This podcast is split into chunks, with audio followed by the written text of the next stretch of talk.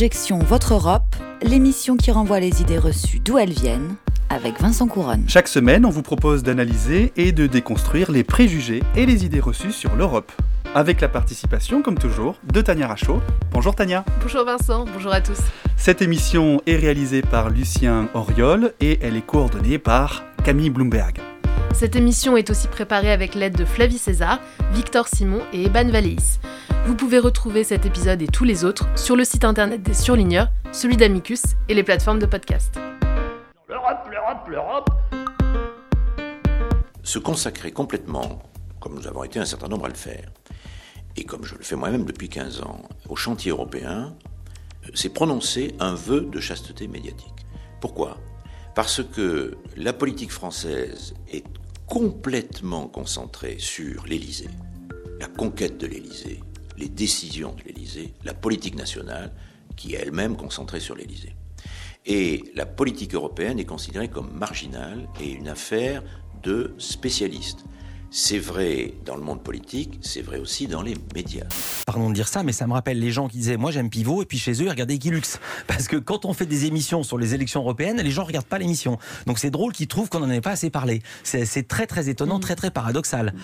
C'est ce matin que commence le dernier Conseil européen de l'année à Bruxelles, le seul rendez-vous presque à intéresser les grands médias français quand il s'agit de parler d'actualité européenne. Car pour le reste, à savoir le travail législatif des députés européens, le suivi du travail de la Commission, entre autres, il n'y a plus grand monde. Un exemple, la première chaîne de France et même d'Europe, TF1, et un chiffre, seulement 1,4% des sujets traités dans ces journaux télé ont porté sur l'Europe il y a deux ans. C'est trois fois moins que la part consacrée à l'actualité américaine. Et TF1 n'est pas la seule les chaînes françaises préfèrent parler des États-Unis que de l'Union européenne, alors même que c'est elle, l'Europe, qui régit en partie nos vies quotidiennes. Alors on vient d'entendre, dans l'ordre de passage, l'ancien député européen Alain Lamassoure qui s'exprimait sur France Culture le 10 mai 2014. Et puis ensuite, le journaliste Philippe Vandel sur Europe 1 le 16 janvier 2020. Et enfin, euh, l'introduction de l'émission Avant-demain sur Europe 1 le 10 décembre 2020. Quelle est l'idée reçue du jour, Vincent? L'idée reçue, Tania, c'est que on ne parle pas d'Europe dans les médias parce que l'Europe, eh bien, c'est compliqué et puis que de toute façon, ça n'intéresse pas les Français. D'où vient cette légende européenne? De partout.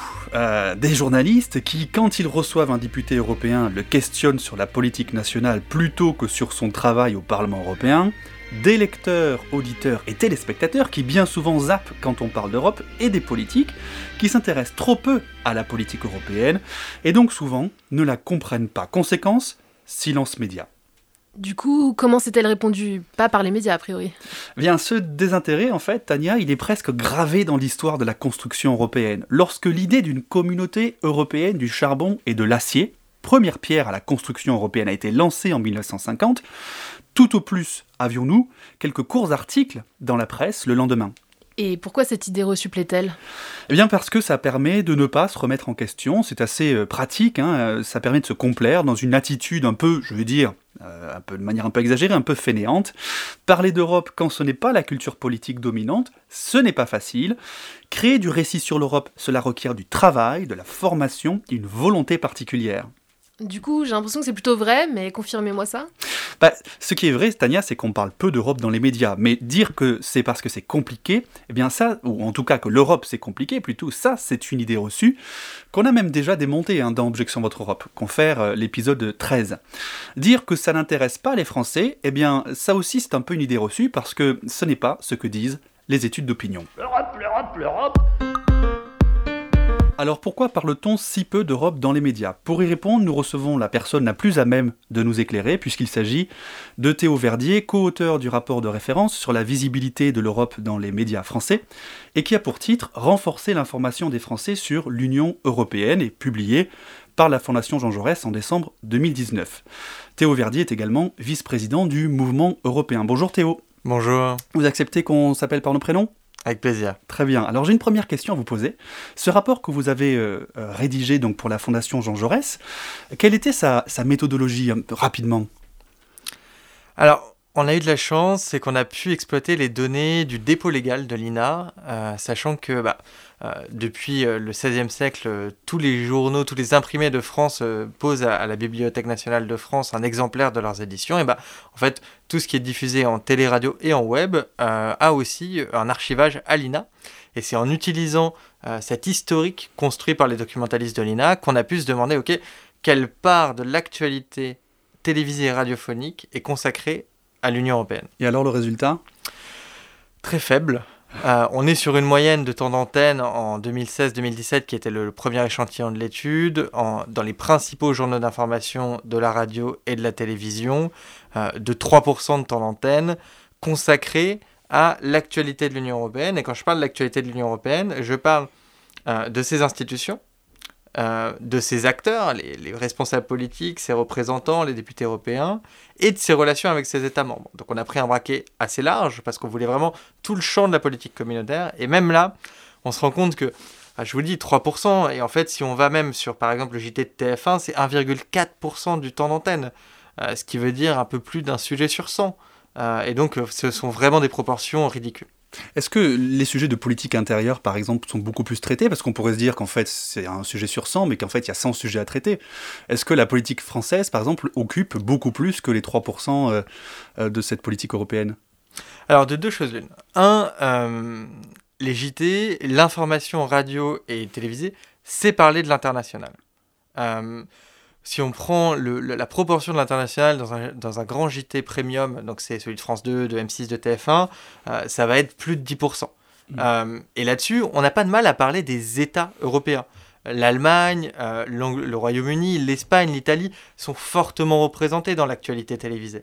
En fait, il y a vraiment, on va dire, il y a un sujet invisible qu'on n'arrive pas à traiter dans la rédaction, c'est celui de l'Union européenne en tant qu'espace politique. Hmm. Son action, l'action communautaire, celle de ses acteurs, et j'ai envie de dire, la scène politique européenne, on a du mal à la traiter. En fait, on a du mal à sortir du biais actualité nationale, actualité étrangère, et actualité étrangère, c'est forcément porté par des chefs d'État. D'accord. Et alors, est-ce que les médias sont responsables de cette situation-là? Est-ce qu'ils sont les principaux euh, euh, accusés euh, dans, dans cette, cette défiance, ou en tout cas ce manque de traitement des questions européennes? Alors, nous, on met pas la pierre seulement dans le jardin des rédactions euh, en se disant, bah, en fait, les médias, c'est le, l'entonnoir dans lequel passe un contenu, et ce contenu, c'est l'actualité européenne. Et déjà là-dessus, il y a un certain nombre de progressions qu'on peut amener. Déjà, en question de proximité, ne serait-ce que du côté des institutions européennes, est-ce qu'on ne doit pas se poser des questions sur le fait de communiquer uniquement en anglais? Euh, Et c'est vraiment un vrai sujet. Et ensuite, se poser la question de l'incarnation. Parce que se demander qui parle pour les institutions européennes et surtout l'exécutif européen en France. Il y a le commissaire européen, mais il a déjà il a un sujet sectoriel et en plus il doit aussi communiquer dans les 27 autres États- membres sur son portefeuille. Euh, et ensuite, on a euh, des fonctionnaires que sont les représentants de la commission qui eux privilégient des médias plutôt à froid. Et donc en fait, on a peu d'incarnation du sujet Commission européenne euh, dans des contenus télé qui, par nature, ont une image, donc un corps, donc une personne, une voix, euh, et il faut pouvoir s'y attacher. Il faut Mhm. pouvoir mettre des visages sur des clivages dans la politique. Et donc ça, on l'a. Ensuite, on a du mal à démocratiser la question des affaires européennes en France. C'est-à-dire que si vous allez au Danemark, avant un Conseil européen, on va donner mandat, enfin avant un Conseil de l'Union européenne, on va donner un mandat à un ministre pour aller négocier. Si vous allez au Bundestag en Allemagne, avant un Conseil européen, quatre fois par an, Angela Merkel elle va avoir un débat contradictoire avec son opposition sur qu'est-ce qu'elle va défendre euh, au Conseil européen. C'est vrai qu'on voit pas ça en France du tout. Exactement, parce que, et c'est la nature de la cinquième, que la politique internationale et donc européenne euh, est le domaine réservé du président. Et comme le président a très peu d'interaction en fait avec le reste de la société politique française, on ne parle, on ne débat jamais de notre politique euh, européenne. Elle se décide entre le président, son conseiller Europe, son ministre des Affaires étrangères, son secrétaire d'État aux Affaires européennes. Et il n'y a aucun moment où des gens connus des Français, des Jean-Luc Mélenchon, des Marine Le Pen, enfin, en fait, des gens qu'ils identifient vont dans une assemblée où on les a élus pour ça, l'Assemblée nationale, s'opposer sur de la politique européenne. Donc ça, c'est le contenu. Et ensuite, au niveau du contenant, effectivement, de, l'entonnoir dont je parlais, dans les rédactions, on a un problème qui est d'acculturation au sujet Union européenne. Euh, en fait, il est le domaine réservé souvent de correspondants, sauf que le nombre de correspondants à Bruxelles est extrêmement faible. Il est deux fois moins élevé que celui, par exemple, qu'ont nos, nos confrères allemands euh, auprès des institutions européennes.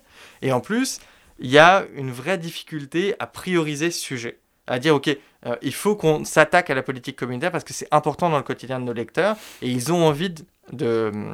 ils ont envie qu'on s'attaque à ce sujet-là. Et là-dessus, moi je pense qu'il y a une vraie, euh, il y a un vrai problème de vision, un peu de soft power aussi de l'Union européenne auprès des rédactions, mais personne n'imaginerait de traiter la politique française en commençant par un sujet ultra technique sur la navette parlementaire. Et pourtant, quand on demande à un rédacteur en chef pourquoi vous parlez pas d'Europe, il dit mais moi je ne veux pas traiter l'actualité d'institutions incarnées par des hommes en costume gris. Ouais. Et donc il y a un problème c'est de scénarisation de comment est-ce que dans la rédaction on voit l'Union européenne. Hmm, D'accord. Mais alors du coup, ça m'amène à une question euh, peut-être un peu naïve, mais, mais, mais qu'on, bon, il me semble, on devrait se poser. C'est, mais pourquoi parler d'Europe en fait? Est-ce que c'est vraiment nécessaire de parler d'Europe dans les médias? Parce qu'on se dit euh, 3% d'Europe dans les médias, ok, mais pourquoi faire plus? Est-ce que c'est vraiment, est-ce qu'il y a vraiment un intérêt pour le citoyen en tout cas? Bien sûr. En fait, il faut toujours pour moi ramener euh, l'Union européenne, qui est un pouvoir avec des compétences spécifiques, à celle euh, de l'État-nation, de la structure nationale. Est-ce que vous accepteriez que votre journal régional ne parle pas d'actualité nationale? Pourtant, c'est principalement le- l'action de l'État qui va avoir un impact sur votre quotidien. Et donc pourquoi est-ce qu'on accepte que le niveau national ne parle absolument pas de l'espace public européen où un acteur public que sont les institutions européennes a un impact fort, ces décisions ont un impact fort sur votre quotidien? Donc là-dessus, cette invisibilisation, elle fait qu'en fait, on n'arrive pas à avoir une démocratie européenne saine parce qu'on n'est pas informé sur l'action publique européenne. Et ça crée un biais que je trouve détestable, qui est que comme le temps politique européen est particulièrement long, si vous regardez le RGPD, proposition en 2012, adoption en 2016, entrée en vigueur en 2018, en fait, quand l'actualité devient actualité européenne devient actualité en France, euh, on a l'impression d'une imposition, de quelque chose qui tombe du ciel. Euh, et alors que la France, par ses représentants au Conseil de l'Union, au Conseil européen, son commissaire, ses députés européens, a pu pleinement s'exprimer dans le jeu politique européen et son opinion a d'ailleurs aussi été entendue. Euh, sauf que, comme on n'arrive pas à valoriser ce processus, eh ben on a l'impression d'une imposition de Bruxelles, du diktat, pour reprendre le, terme de certains.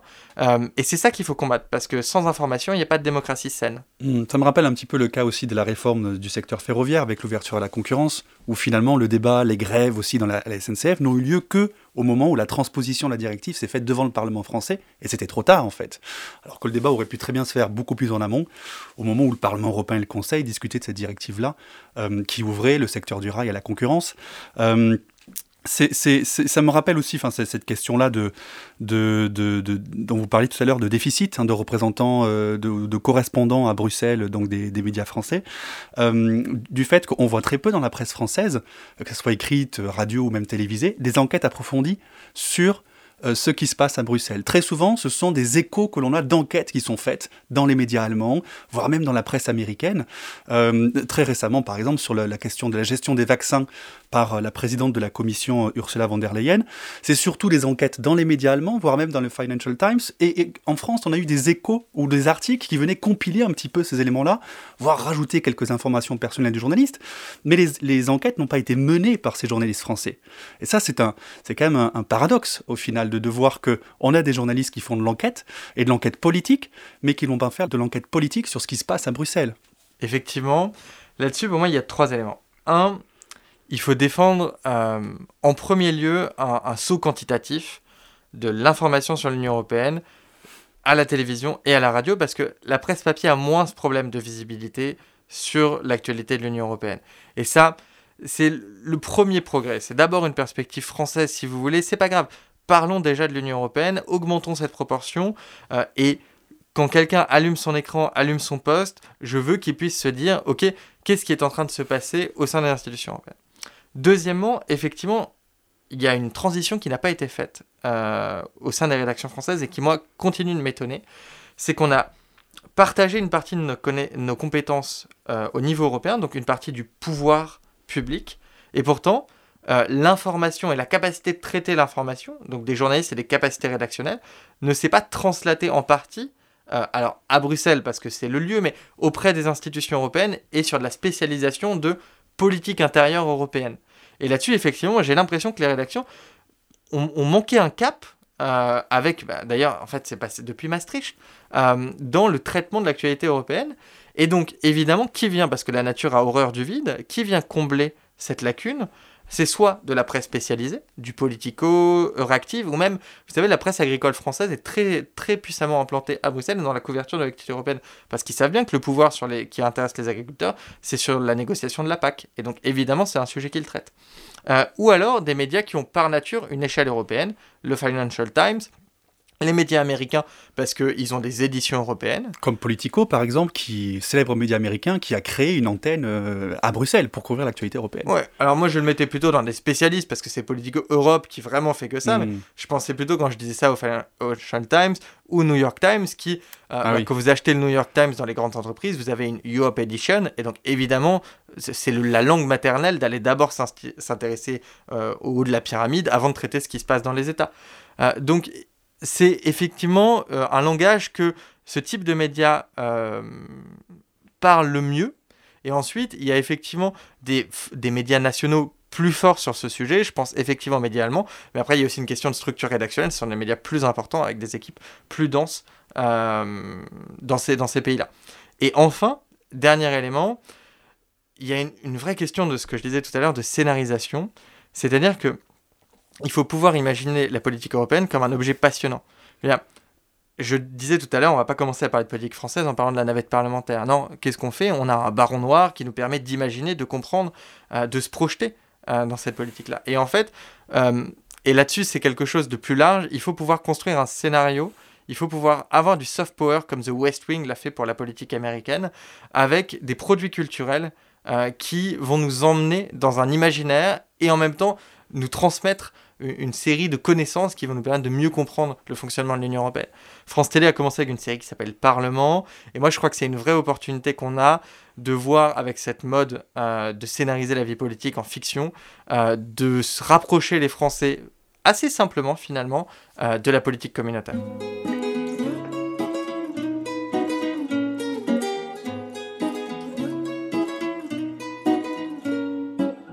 In an endless sea with sailing under the rain.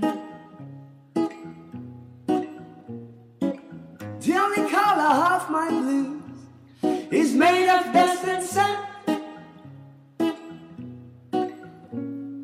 Drifting, it's every day the same. Clouds pass me by, and I'm bound to take my time until I found you.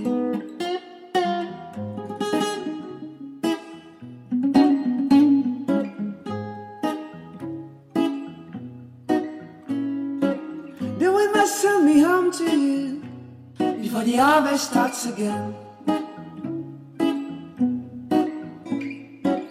And if the light don't shine on through, will you still recall my name?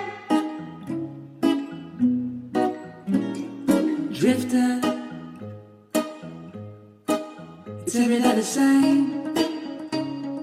Clouds pass me by, and I'm bound to take my time until I found you. I've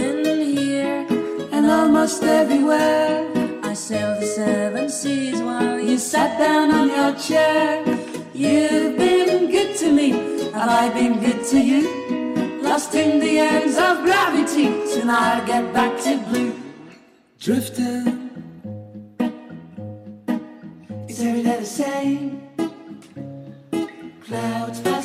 Vous êtes toujours dans Objection Votre Europe et vous écoutez Ulysses and the Sea de Papouze. Et aujourd'hui, nous recevons donc Théo Verdier. Théo Verdier, donc, qui a rédigé un rapport sur la place de l'Europe dans les médias français, un rapport pour la Fondation Jean Jaurès. Et il nous parle aujourd'hui euh, de, des recommandations qu'il a faites dans son rapport avec les deux autres co-auteurs euh, sur euh, comment bah, rajouter de l'Europe dans les médias, comment faire. Alors Théo Verdier, Théo, qu'est-ce qu'il faut faire? Est-ce qu'il faut obliger les médias à parler de plus d'Europe? Alors, comment progresser rapidement Euh, Pour moi, il y a deux possibilités. Il y a un premier échelon qui est essayer d'utiliser la carotte et le bâton pour emmener tout le secteur. Et je le disais, la priorité, c'est radio-télé, parce que ça reste, euh, surtout la télévision, le premier média des Français. Ça va décliner progressivement, ça décline progressivement, mais ça reste celui que la majorité des Français utilisent en premier lieu pour s'informer de l'actu nationale. Et donc là-dessus, pour emmener tout le secteur, il y a un modèle que j'apprécie, qui est celui euh, de la logique de gré à gré et de charte, emmené par le CSA, où le CSA dit à des diffuseurs, bon bah... Euh, le, la, la, puissance publique veut que vous vous engagiez à progresser sur ces items-là. On va mettre en place une série d'indicateurs, une série de priorités, et tous les ans, on a une clause de revoyure qui maintient la pression politique. Mm. Ça a pas mal marché pour toutes les questions d'alimentation, de malbouffe. Ça a pas mal marché aussi pour la question du sport féminin à la télévision. Euh, et donc, c'est quelque chose qui, euh, à la suite de nos propositions et la mobilisation d'une série d'acteurs, dont l'assaut des journalistes européens et d'autres acteurs de cette scène-là, euh, est en cours de réflexion. Et moi, c'est vraiment le modèle partenarial sur lequel je, je souhaite avancer parce qu'il emmène le public et le privé.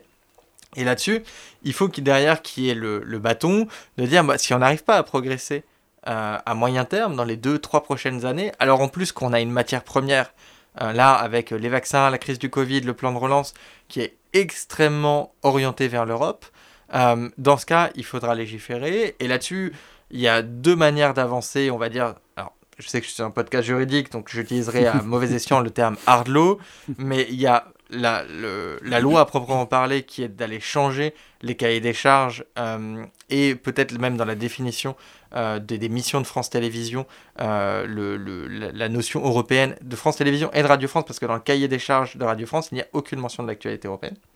Et derrière, sur les chaînes privées, euh, il y a un levier d'action qui existe, qui est le, la convention qui est passée entre le CSA et les chaînes pour obtenir une, euh, obtenir une fréquence, sachant que la fréquence est un bien public. Et donc, par exemple, sur LCI, le, le CSA va dire, bon bah voilà, vous devez faire X% de tel type d'information. On pourrait très bien intégrer là-dessus une priorité sur l'Union Européenne. Alors, récemment, euh, France Télévisions a, a annoncé euh, euh, indexer, enfin que ses rédacteurs en chef, en tout cas, allaient avoir une prime indexée sur leur capacité à traiter les sujets européens. Qu'est-ce que vous en pensez de ça, Théo? Alors, moi, ce que je salue, c'est la volonté de France Télévisions de progresser sur la couverture de l'actualité européenne. Ils ont un problème sur le sujet, ils prennent des mesures correctrices, et après, ils ont une ingénierie interne qui fait que c'est une grosse machine, et donc il y a évidemment euh, des logiques managériales pour amener l'ensemble des collaborateurs, c'est pas un progrès, il va se faire du jour au lendemain, euh, vers la stratégie d'entreprise, et l'incitation financière est un des leviers de management les plus classiques qu'on peut avoir dans ce type d'organisation. Oui, c'est un outil de pilotage de l'entreprise, euh, comme on pourrait en avoir ailleurs. Ou, euh, voilà. Exactement. Donc moi, ce que je, ce que je salue, c'est la volonté d'avancer en tant qu'organisation de France Télévisions. Derrière, les ressorts qu'ils utilisent, ça dépend d'eux, et, euh, et, on verra dans quelques années si ça, si ça progresse. Merci beaucoup Théo Verdier. Je rappelle que vous êtes expert auprès de la Fondation Jean Jaurès, que vous êtes aussi vice-président du mouvement européen et que vous avez euh, rédigé un rapport euh, remarqué sur la place des médias, euh, de l'Europe pardon, dans les médias français. Est-ce qu'il y a un nouveau, une mise à jour de ce rapport qui est prévue? Yes, on est en train de travailler avec l'INA sur la troisième édition euh, de nos données sur l'Europe dans les JT, euh, qui devrait sortir a priori au mois de mars et qui portera sur l'année 2019 et 2020. Et la grande curiosité qu'on a, c'est de savoir comment est-ce qu'on a réussi à traiter le, le rôle encore plus important qu'a joué l'Europe dans nos vies au quotidien au sein de la crise Covid, dans notre actualité médiatique. Merci beaucoup. Merci Théo, et puis à bientôt. Merci à vous. Bon, Tania, c'est l'heure de la chronique et les droits de l'homme bordel. Personne ne peut raisonnablement et sérieusement dire que la France est le pays des droits de l'homme. Alors aujourd'hui, euh, vous allez nous parler de la protection des journalistes par le Conseil de l'Europe, un sujet que vous connaissez bien puisque vous avez traité euh, ce sujet-là quand vous travaillez au ministère de la Justice. Tout à fait Vincent. Euh, effectivement, on va s'intéresser à la question de la protection des journalistes par l'Europe après que vous ayez exploré l'Europe dans les médias. Bon, alors sur ce sujet, il y a quand même un tas de choses à dire, euh, et en lien avec l'actualité et le traitement des journalistes, j'ai choisi de me concentrer sur la plateforme pour la sécurité des journalistes. C'est en 2014 que le Conseil de l'Europe s'allie avec différentes associations de journalistes, dont Reporters sans frontières par exemple, par le biais d'un accord. Je vous rappelle d'ailleurs que le Conseil de l'Europe est une organisation internationale installée à Strasbourg qui compte 47 États membres. Bref, l'accord conclu euh, permet donc à 14 ONG et associations de journalistes de soumettre des alertes après les avoir vérifiées selon leur propre processus. C'est-à-dire concrètement, un journaliste informe par exemple RSF qu'il est détenu ou qu'il a subi des violences policières par exemple. Euh, eh bien, euh, d'ailleurs, il peut les avoir subies pendant ou après un reportage.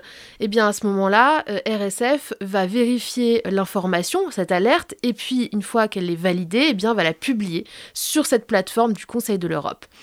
Cette publication, c'est intéressant parce qu'elle déclenche alors une communication entre le Conseil de l'Europe et le gouvernement du pays, et c'est à ce titre que j'ai pu rencontrer la plateforme justement au ministère de la Justice. Le gouvernement va être informé qu'il y a une alerte euh, en lien avec la sécurité d'un journaliste par cette voie externe, par le Conseil de l'Europe, et donc le Conseil de l'Europe lui offre une occasion de répondre à cette alerte, voire de prendre des mesures internes si c'est nécessaire. Alors maintenant, un peu de chiffres. En France, en 2020, il y a eu 18 alertes qui ont été publiées sur la plateforme, dont 10 qui ont reçu une réponse immédiate du gouvernement.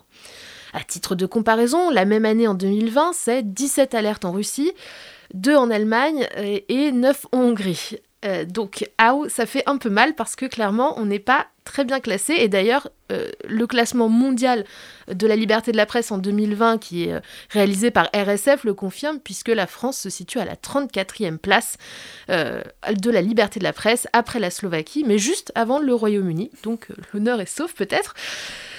Pour donner maintenant un exemple concret de ces alertes, plongeons-nous dans l'une des deux affaires qui a déjà été signalée en 2021.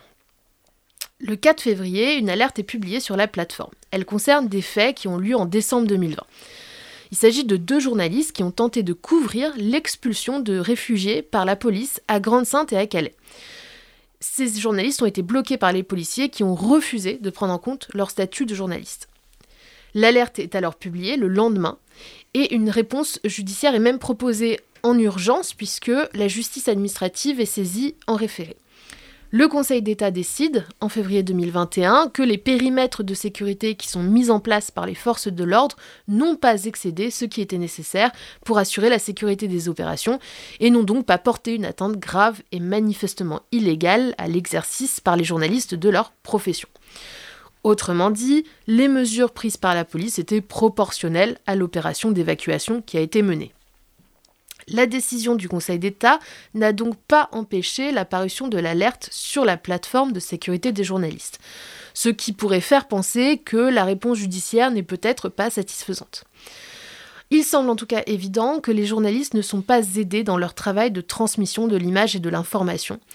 Euh, c'est le cas lors d'évacuations de camps de manifestations, et d'ailleurs c'est ce que confirme justement Christophe Deloire, secrétaire général de RSF, qui va conclure pour moi. En France, il y a une forme euh, d'agressivité nouvelle contre les journalistes dans les manifestations, dans les meetings politiques, avec euh, une forme de légitimation de ces discours violents par des responsables politiques qui eux-mêmes tiennent des propos euh, très durs. Merci de nous avoir écoutés. Objection Votre Europe, c'est terminé pour aujourd'hui. Rendez-vous au prochain épisode sur les ondes de radio, le site d'Amicus et le site des surligneurs. Toutes les références et les extraits sonores sont à retrouver sur la page de l'émission sur le site d'Amicus Radio. Pour l'actu, comme toujours, vous nous suivez sur nos réseaux sociaux. À bientôt